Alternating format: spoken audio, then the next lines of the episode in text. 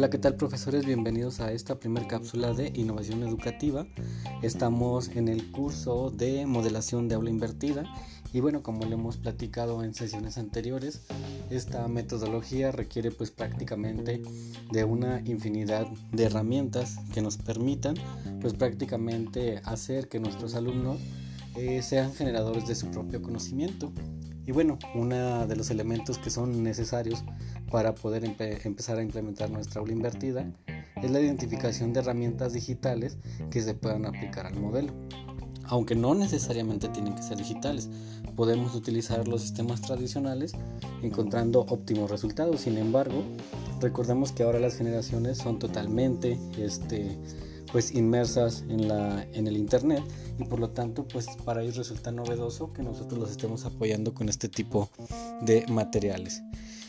Siendo así, bueno, el día de hoy eh, sabemos que la tarea de ser docente no es fácil.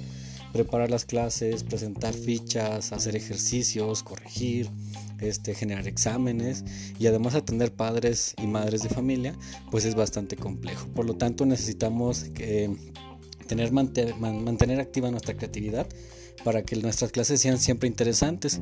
Y pues como les decía, pues gracias al internet y a la tecnología, pues ahora hay bastantes herramientas que nos van a permitir lograr pues este objetivo, ¿no? Y el día de hoy les voy a platicar de algunas muy sencillas, pero que en realidad tienen bastante relevancia eh, para generar contenido, ¿no?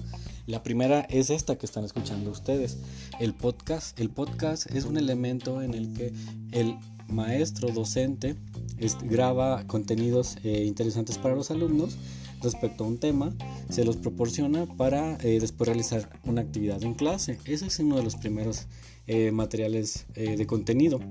El segundo es este, pues el famosísimo Flipgrid, que es generar herramientas de video en el cual los alumnos reaccionan a comentarios que nosotros eh, cargamos previamente o simple y sencillamente a videos que nosotros hemos eh, descargado del YouTube con referencia a un tema y ellos opinan acerca de, de un tema en específico. Se encuentra Pixton, un generador de cómics en línea.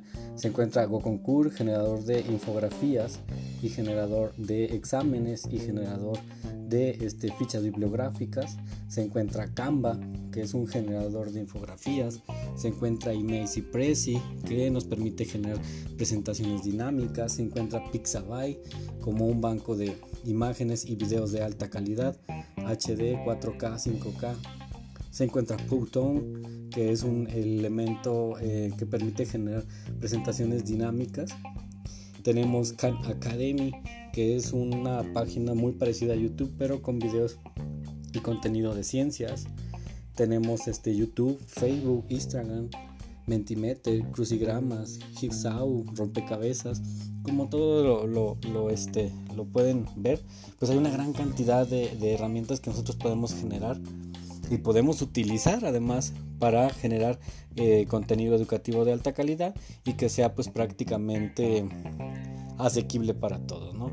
Y pues en realidad las características que necesitamos nosotros para tener este, este tipo de, generación de contenidos pues no es tan, eh, tan costosa, simplemente con que tengas una cámara para hacer grabaciones de escritorio, que tu eh, celular te permita grabar audio, ¿sí? la mayoría de las aplicaciones te van a editar este tipo de, de ¿cómo se llama? de elementos Puedes inclusive tener un canal de contenido en YouTube.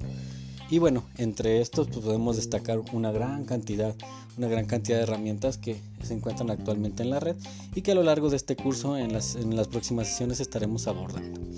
Entonces, pues podemos preparar eh, unidades didácticas, realizar trabajos, crear videotutoriales, crear este, cápsulas de estudio y una gran variedad pues, de elementos que nos van a permitir pues, prácticamente que nuestros estudiantes estén al día y a la vanguardia.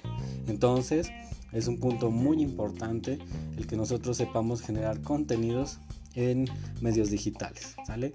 Entonces, recuerden, hay que aprender a cómo generar contenido educativo.